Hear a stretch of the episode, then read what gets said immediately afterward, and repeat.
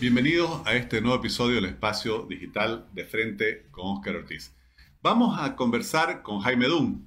Lo hemos tenido en este espacio en varias oportunidades.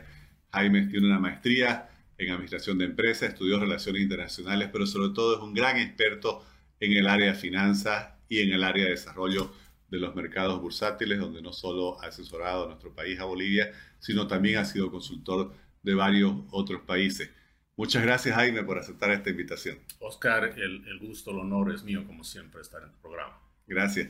Jaime, siempre estás opinando y dando tu punto de vista sobre la economía nacional, la coyuntura, obviamente el área financiera es tu especialidad, pero has escrito recientemente un artículo muy interesante que me llamó la atención, titulado Capitalismo Popular, y lo ofreces, lo fundamentás como una propuesta para Bolivia. ¿Cuál es el concepto, estimado Jaime? Mira, básicamente, a ver, todos hemos escuchado el capitalismo, hemos usado la palabra popular en muchas cosas y lo que tenemos que ver es la combinación de ambas.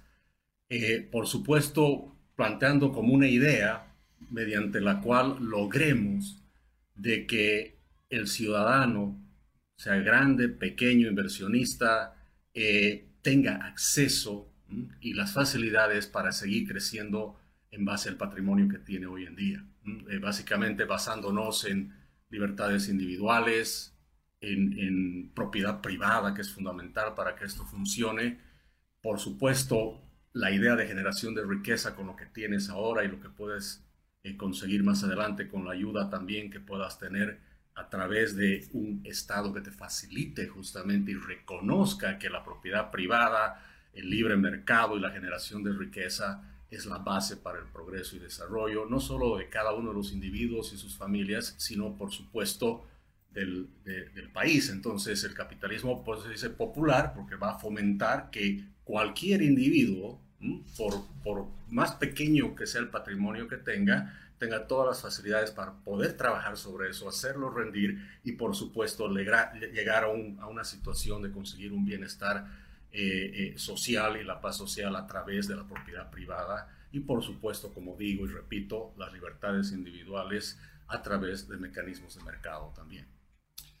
Jaime, eh, sé que quizás hago un juego de palabras un poco tramposo, pero vos planteas el capitalismo popular, yo lo entiendo en cuanto a ampliar, digamos, la participación de los ciudadanos, de la gente, en fin. Pero por lo menos en el discurso, en la cultura, incluso entre quienes nos gobiernan en Bolivia, el capitalismo, por así decir, es impopular en el sentido que hay un discurso de un estatismo muy marcado y que señala siempre al capitalismo como la fuente de, la pobreza o del atraso de su desarrollo.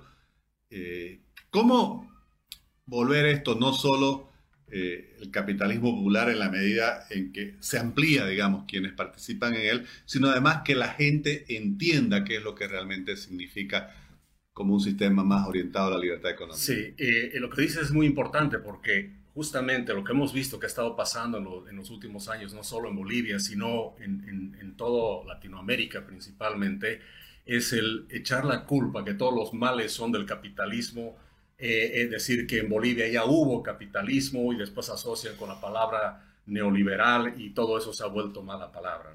Y evidentemente lo que hemos visto en, estos, en estas décadas es un fuerte discurso, ¿no es cierto?, de la, del socialismo y la izquierda en justamente eh, eh, hablar de esos conceptos del capitalismo y el mismo liberalismo asociado a una palabra neoliberalismo, digamos, como, como algo malo. Pero debemos entender dos cosas. Primero, si vemos históricamente, en realidad ha sido el capitalismo lo que ha ayudado a salir a mucha gente de la, de la pobreza y tenemos que empezar a, mostrar esos números. Aquí hay un trabajo casi apostólico de enseñarle a la gente de que eso que se dice no es cierto. Eh, eh, desde la misma revolución industrial, donde se podría decir que, que, empieza a florecer el capitalismo en el mundo, la pobreza después es, es, es mucho menor de lo que fue antes. Podemos ver los indicadores eh, a nivel mundial de cómo los países capitalistas más libres tienen el, el, el 10% más pobre, tienen un ingreso de 13 mil dólares, y los países menos libres, más estatistas o, y, al extremo de ser socialistas, como, tenemos algunos países en la región, el ingreso es mil dólares, ¿no es cierto? Entonces, la evidencia es clara, la evidencia clara. Lo que pasa es, eh, bueno, y me trae tu pregunta, eh, me recuerda de este libro de, de, este liberal chileno, Axel Kaiser, eh, que en su libro La fatal ignorancia, justamente él se hace la pregunta de cómo es posible ¿no? que teniendo tantas cosas buenas con, el capitalismo y el, liberalismo, eh, todavía no avanzamos como antes. Y, la respuesta es básicamente de que eh, la izquierda ha logrado convencer a la gente de que eso no es así, vendiéndoles, ¿no es cierto?, eh, una propuesta de que es mejor que yo te dé las cosas, eh, yo, como Estado te voy a solucionar los problemas, y eso también hace de que el, vender el capitalismo y, un capitalismo bajo un liberalismo clásico, digamos, sea más difícil porque empiezas con una idea que es compleja, que vas a tener que trabajar para ganarte la vida, ¿no es cierto? Entonces, eh, eh, todos los que están en contra del capitalismo, básicamente te están prometiendo el paraíso en la tierra, ¿no es cierto? De ahí viene este populismo. Cuando en realidad el capitalismo, ¿no? lo que te está diciendo es pon los pies sobre la tierra y búscate tú el paraíso, ¿no es cierto? Entonces eso ha hecho de que este discurso de izquierda cale mucho, ¿no es cierto?, en la mente de las personas. Y países como Bolivia es complejo porque hemos sido un país, eh, bueno, nos remontemos simplemente a los 50 de que hemos sido siempre eh, eh, un país donde hemos esperado, como las personas hemos esperado que sea el Estado el que haga todo. Y lo que nos han prometido siempre desde la clase política es que el Estado nos va a solucionar los problemas. Entonces hemos ido de, siempre eh, bajo una política económica estatista muy fuerte y si vemos las últimas elecciones, las últimas cuatro o cinco elecciones, siempre la idea es que el Estado va a solucionar los problemas y ahora el discurso es, ahora tenemos el litio y con eso vamos a hacer muchas más cosas también. Entonces, creo que fallamos en ese discurso, ¿no? De explicar cómo funcionan las cosas. Por eso yo me animo a escribir este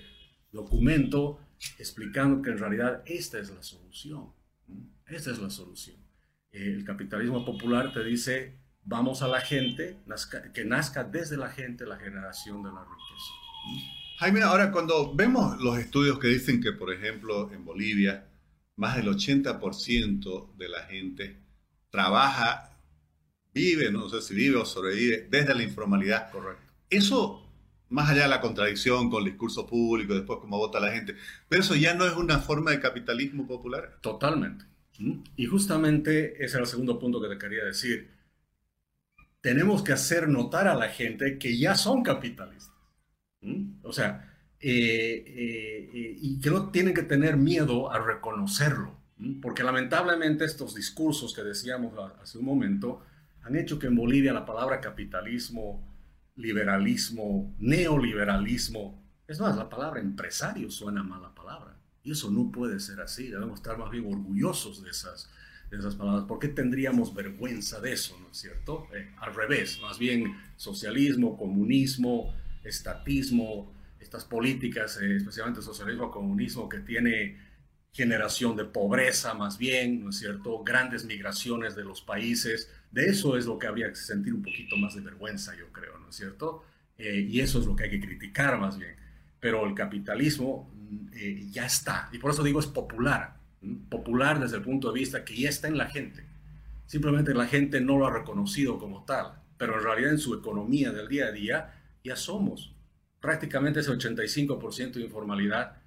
Y venga ahí el, tema claro, ¿no? La realidad nacional es que tienes 85% de informalidad. Y esa informalidad, más allá que sea legal o ilegal, está compuesto de personas que el día a día están haciendo negocios.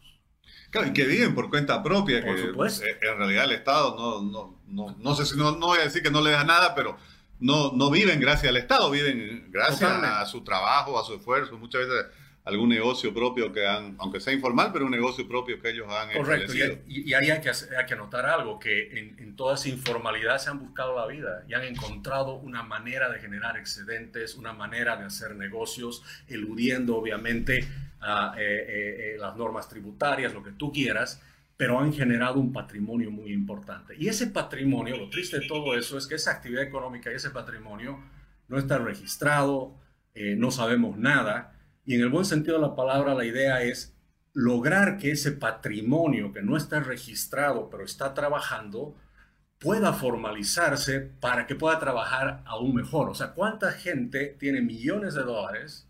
Y, seamos bien claros, en el Alto, eh, en, las zonas populares en Santa Cruz, hay gente que tiene muchos millones de dólares, ¿no es cierto? Que, que, vienen 30 años eh, o, o, han heredado el negocio del papá y qué sé yo, la mamá, y tienen negocios muy grandes, muy importantes, pero por ejemplo no tienen la posibilidad de apalancarse financieramente con eso, ¿no? porque no está registrado. Eh, eh, es decir, no pueden hacer la actividad empresarial que hace uno que está formal, por el hecho de que está en la informalidad. Entonces, tenemos millones de dólares en este país de capital que yo lo llamo eh, reprimido, ¿no? escondido, reprimido, que hay que liberar eso, hay que liberar. Entonces ahí viene el capitalismo popular a decir, ok, tú lo tienes, y yo como Estado voy a reconocer esa propiedad privada y no solo la voy a reconocer, sino voy a ayudar a que la puedas liberar, ¿no es cierto? Ahora, por supuesto, eh, em, eh, bajo las reglas, ¿no es cierto?, de, un Estado que es más ágil, con las leyes suficientes para que eso suceda, y eso implica un cambio muy grande desde el punto de vista de la administración del Estado. O sea, tiene que ser un Estado que se base en los pilares de propiedad privada, generación de riqueza por parte de los individuos, eh, eh, la, libertad obviamente de los individuos y libre mercado. O sea, esas tienen que ser desde el punto de vista económico las bases en las cuales se asienta el Estado. Y tiene que ser un Estado con ese nuevo paradigma que se ajusta a la realidad nacional, por lo que tú dices, porque la realidad de Bolivia es que el 85% es informal. Y desde el 15% no vamos a cambiar eso. Entonces, eh, eh, eh, no, no, los no, los vamos a traer a nuestro campo, digamos, así nomás. Entonces, las reglas del juego tienen que hacerse de tal manera que la informalidad como opción no sea tan buena versus la formalidad, caso que no ocurre ahora. Ah, me gustó mucho tu término de liberar, digamos, ¿no?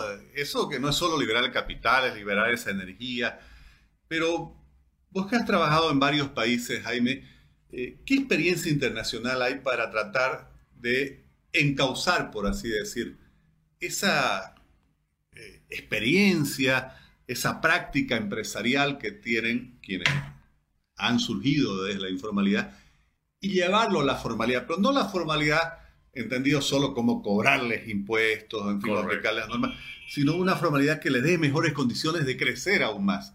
¿Qué, en la práctica, ¿cómo se puede hacer eso? Digamos, ¿qué, qué políticas públicas hay eh, realmente para no solo quedarnos, digamos, en, el concepto, sino decir, bueno, es que hay forma de traer toda esa gente, ese, talento, esa creatividad, esa iniciativa, ese emprendedorismo al sector de la economía formal. Bien. A ver, lo que sucede, para ponerlo en términos sencillos, Oscar, es que en Bolivia especialmente, ser formal o informal es algo que escoges. O sea, tienes que escoger. El rato que tú quieres emprender un negocio, te puedes dar el lujo en Bolivia de decir, voy a ver si soy, soy formal o soy informal. ¿Por qué? Porque al final de cuentas es una decisión de negocios. Hay que verlo así de sencillo. Y, y el costo de ser formal es tan alto que la informalidad siempre va a ser más atractiva. Partamos desde el, desde, desde el tema más básico y otra vez, capitalismo popular, individualmente somos unidades de negocio, somos empresarios, emprendedores, y lo primero que vamos a hacer es la relación costo-beneficio. Entonces, como la informalidad tiene un costo más bajo, pues me voy a ir por ahí. Es la opción obvia, digamos. ¿no? Entonces, lo que tienes que hacer es que la informalidad, eh, que no viene gratis, ahí viene la cosa, la informalidad no es gratis, tiene sus costos, tiene sus propios costos, tiene sus propios mecanismos y tienes también, especialmente si, hablamos de, de, contrabando y otras cosas, tiene altos pagos de peaje, lo llamemos, que es corrupción. Entonces, digamos que la, que, la informalidad tiene un costo, por decirte, del 10%. Porque tiene un costo. Entonces, la formalidad tiene que tener un costo igual o menor. para que la opción sea ser formal. Entonces, ¿cómo formalizas a un país? No es como pretendemos hacerlo nosotros por décadas en Bolivia, que es con, con la coerción, ¿no es cierto? Con el perseguir al, al, informado. No es así, es una decisión de negocios. Entonces, tienes que hacer que el negocio de ser formal es mucho mejor que el negocio de ser informal. Ahora, en la práctica, a ver, se me viene a la cabeza eh, grandes grupos de, negocios informales en México, por ejemplo. Eh, hay un mercado, Tepito se llama, si no me equivoco, de miles de informales contrabandeando entre Estados Unidos y México. Hasta que viene el Tratado de Libre Comercio entre Estados Unidos y México. Entonces, evidentemente, eh, se bajan los aranceles, hay controles de otra manera y de pronto se vuelve muy interesante el formalizarte, ¿no es cierto? Y se acaba prácticamente el, contrabando entre, entre México y Estados Unidos. Ahí tienes un ejemplo. Ahora, curiosamente, claro, con la China no hay el mismo tratado y ahora en México el contrabando es de la China, ya no es, ya no es de Estados Unidos, ¿no? Y, y, y por supuesto eso es algo que los mexicanos tienen que volver a analizar. Pero al final de cuentas es una decisión de negocios. Y tú tienes que hacer que la formalidad sea más atractiva que la informalidad. Entonces parte de ese principio. Todo es una decisión de negocios. Y así hay que verlo. Claro, porque mencionabas algo importante. Si bien en teoría al Estado le convendría que haya más formalidad, a muchos administradores de entidades estatales le conviene que siga habiendo, porque es una forma de seguir extorsionando, haciendo cobros irregulares, viene todo el esquema de corrupción. En el fondo es un tema de, de falta de instituciones apropiadas o de condiciones adecuadas para el desarrollo de las actividades económicas. ¿Cuál es el costo que, que tiene para el país eh, el no tener esas condiciones para que la gente pueda emprender con, con libertad, con seguridad en el marco de las normas? Mira, yo creo que de entrada, poniendo números fríos y algunos cálculos que han hecho algunos economistas eh, prestigiosos en Bolivia, yo lo veo así. Te dicen, eh, dos tercios de la economía es informal. O sea, nos está costando dos tercios de nuestra economía todo este movimiento, ¿no es cierto?, de bienes, productos, servicios que está enfrente de nosotros. Eh, es un costo muy grande para el país. O sea, imagínate los indicadores económicos que tendríamos si otra vez liberamos esa actividad económica y todo ese capital reprimido lo, lo, digamos, lo registramos. Porque no es que va a empezar de cero, ya está en funcionamiento. Y además tienes no solamente en el tema económico esa, eh, eh, eh, digamos, esta, esta situación de, de estar reprimido, sino tienes innovación, conocimiento de mercado, que también está reprimido.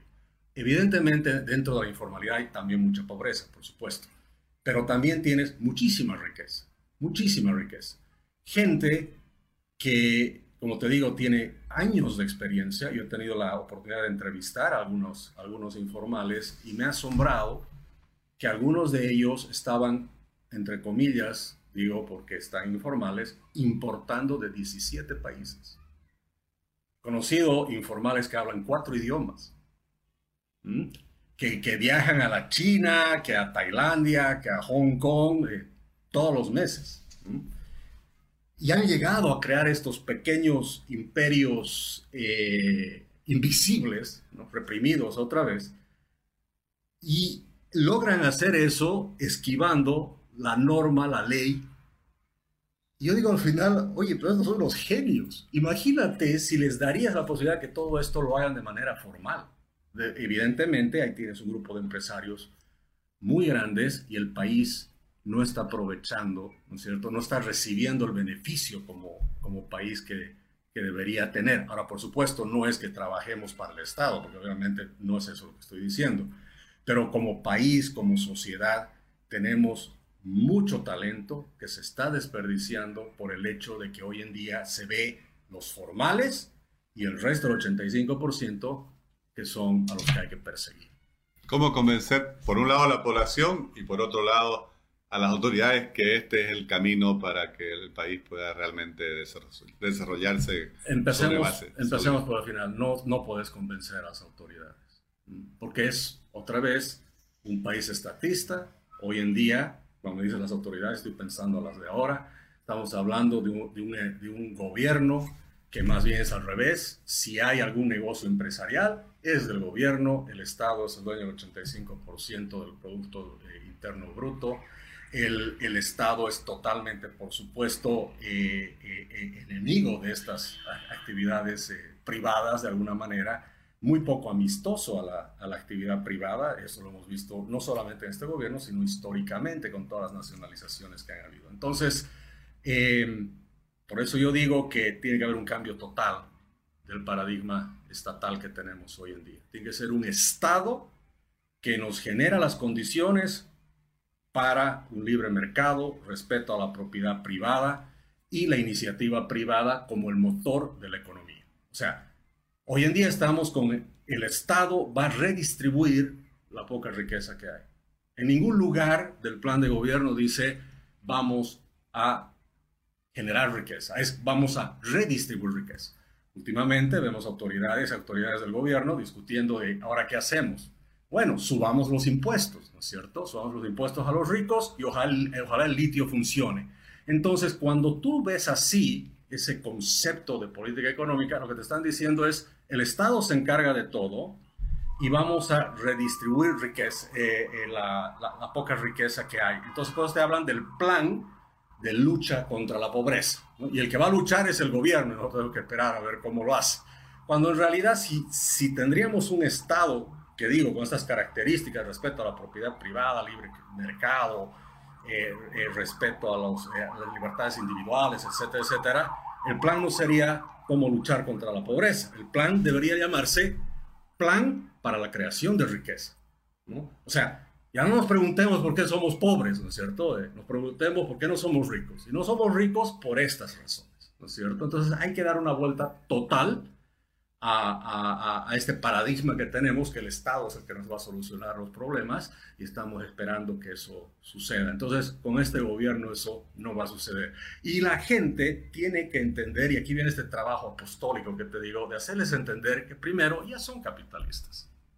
No te, no, te gusta la palabra empresario, bueno, eres emprendedor entonces, ¿no? Pero quedemos claro de que hoy en día ya lo eres. Y esto se ha manifestado, como lo digo en el artículo, en cualquier intento que ha habido del gobierno de afectar la propiedad privada. ¿no? O sea, si nos damos cuenta, eh, eh, en Bolivia eh, ha habido eventos y hay eventos donde nadie nos convoca, pero todos, todo, toda la sociedad converge con la misma contundencia cuando se toca la propiedad privada o se amenaza la propiedad privada. ¿no? Entonces, recuerda la ley 1386 ¿no? para la lucha contra la legitimación de ganancias ilícitas.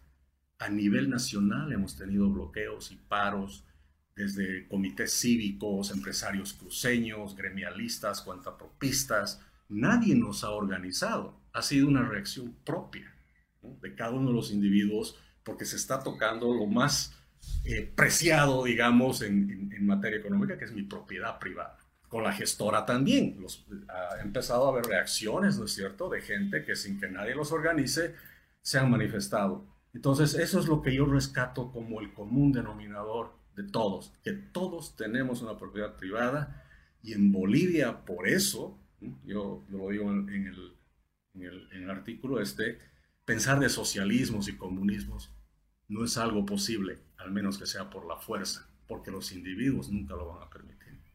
Jaime, te agradezco muchísimo por compartir tus ideas, tu planteamiento, tu propuesta y además por eh, ser parte de ese debate público que, que se enriquece con participaciones como la tuya. Muchísimas gracias por estar siempre asistiendo a nuestras invitaciones. Gracias, Oscar. Gracias.